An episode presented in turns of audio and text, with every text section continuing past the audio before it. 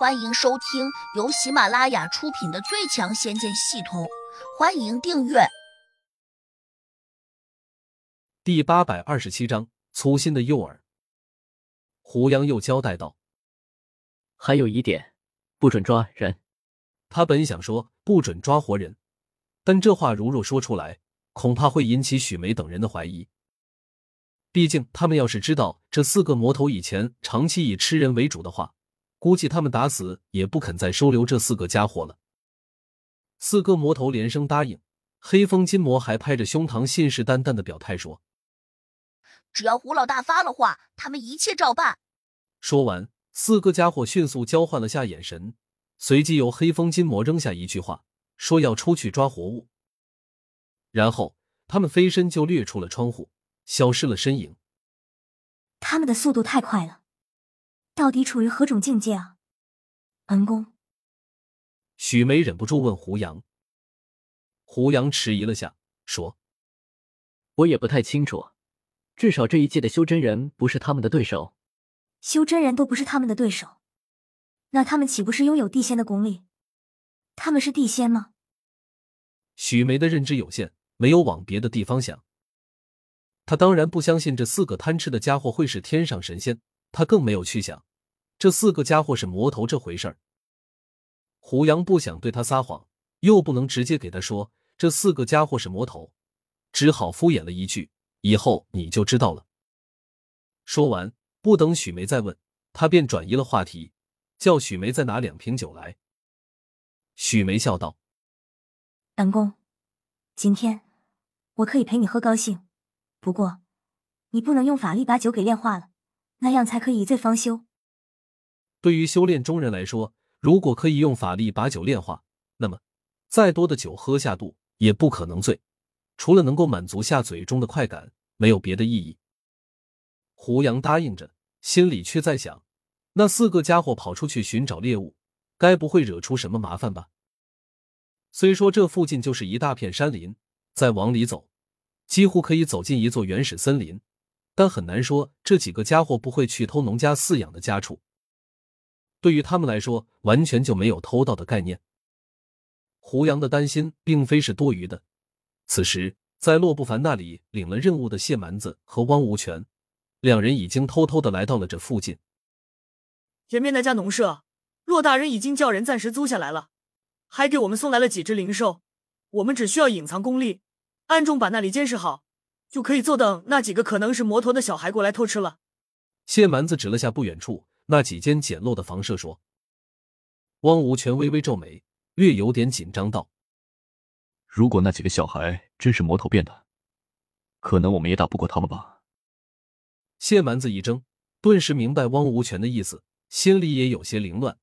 这可是用生命在做赌博啊！倘若他们真是魔头，很难说他们不会冲过来招惹自己二人。传说中，所有的魔头都喜欢吃人。尤其喜欢吃修炼中人，在这荒郊野岭，一旦他们凶性大发，自己二人恐怕容易遭他们毒手。我得给洛大人献知会一声，叫他暗中找人来帮我们。谢蛮子拿着戒指，便给洛不凡发了个消息。很快，洛不凡回话了，他说：“这一带有好几个地仙，甚至这一届最厉害的那个叫百狐的地仙，也在这附近。倘若真有危险。”他马上就会通知他们过来救人。谢蛮子眼睛一亮，喜道：“百狐地仙居然在这附近，那真是太好了！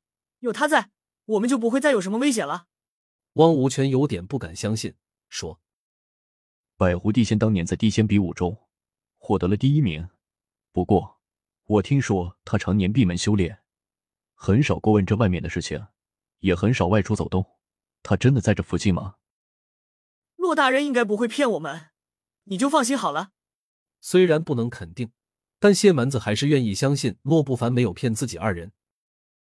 就算百狐地仙没在这里，我们也不用怕。你看那个院墙中穿着两只狮虎灵兽，十分厉害。即便那四个小孩真是魔头，他们要想对付这两只狮虎，恐怕也不容易。汪无权早就用神识看见了，不免也觉得有些意外，说。骆大人这次可算是下了血本，居然用两只顶级灵兽做诱饵。是啊，这两只狮虎正处于壮年期，他们力大无穷，那四个小孩要想吃掉他们，就已经相当费力了，哪有功夫来找我们？谢蛮子又给汪无权壮胆。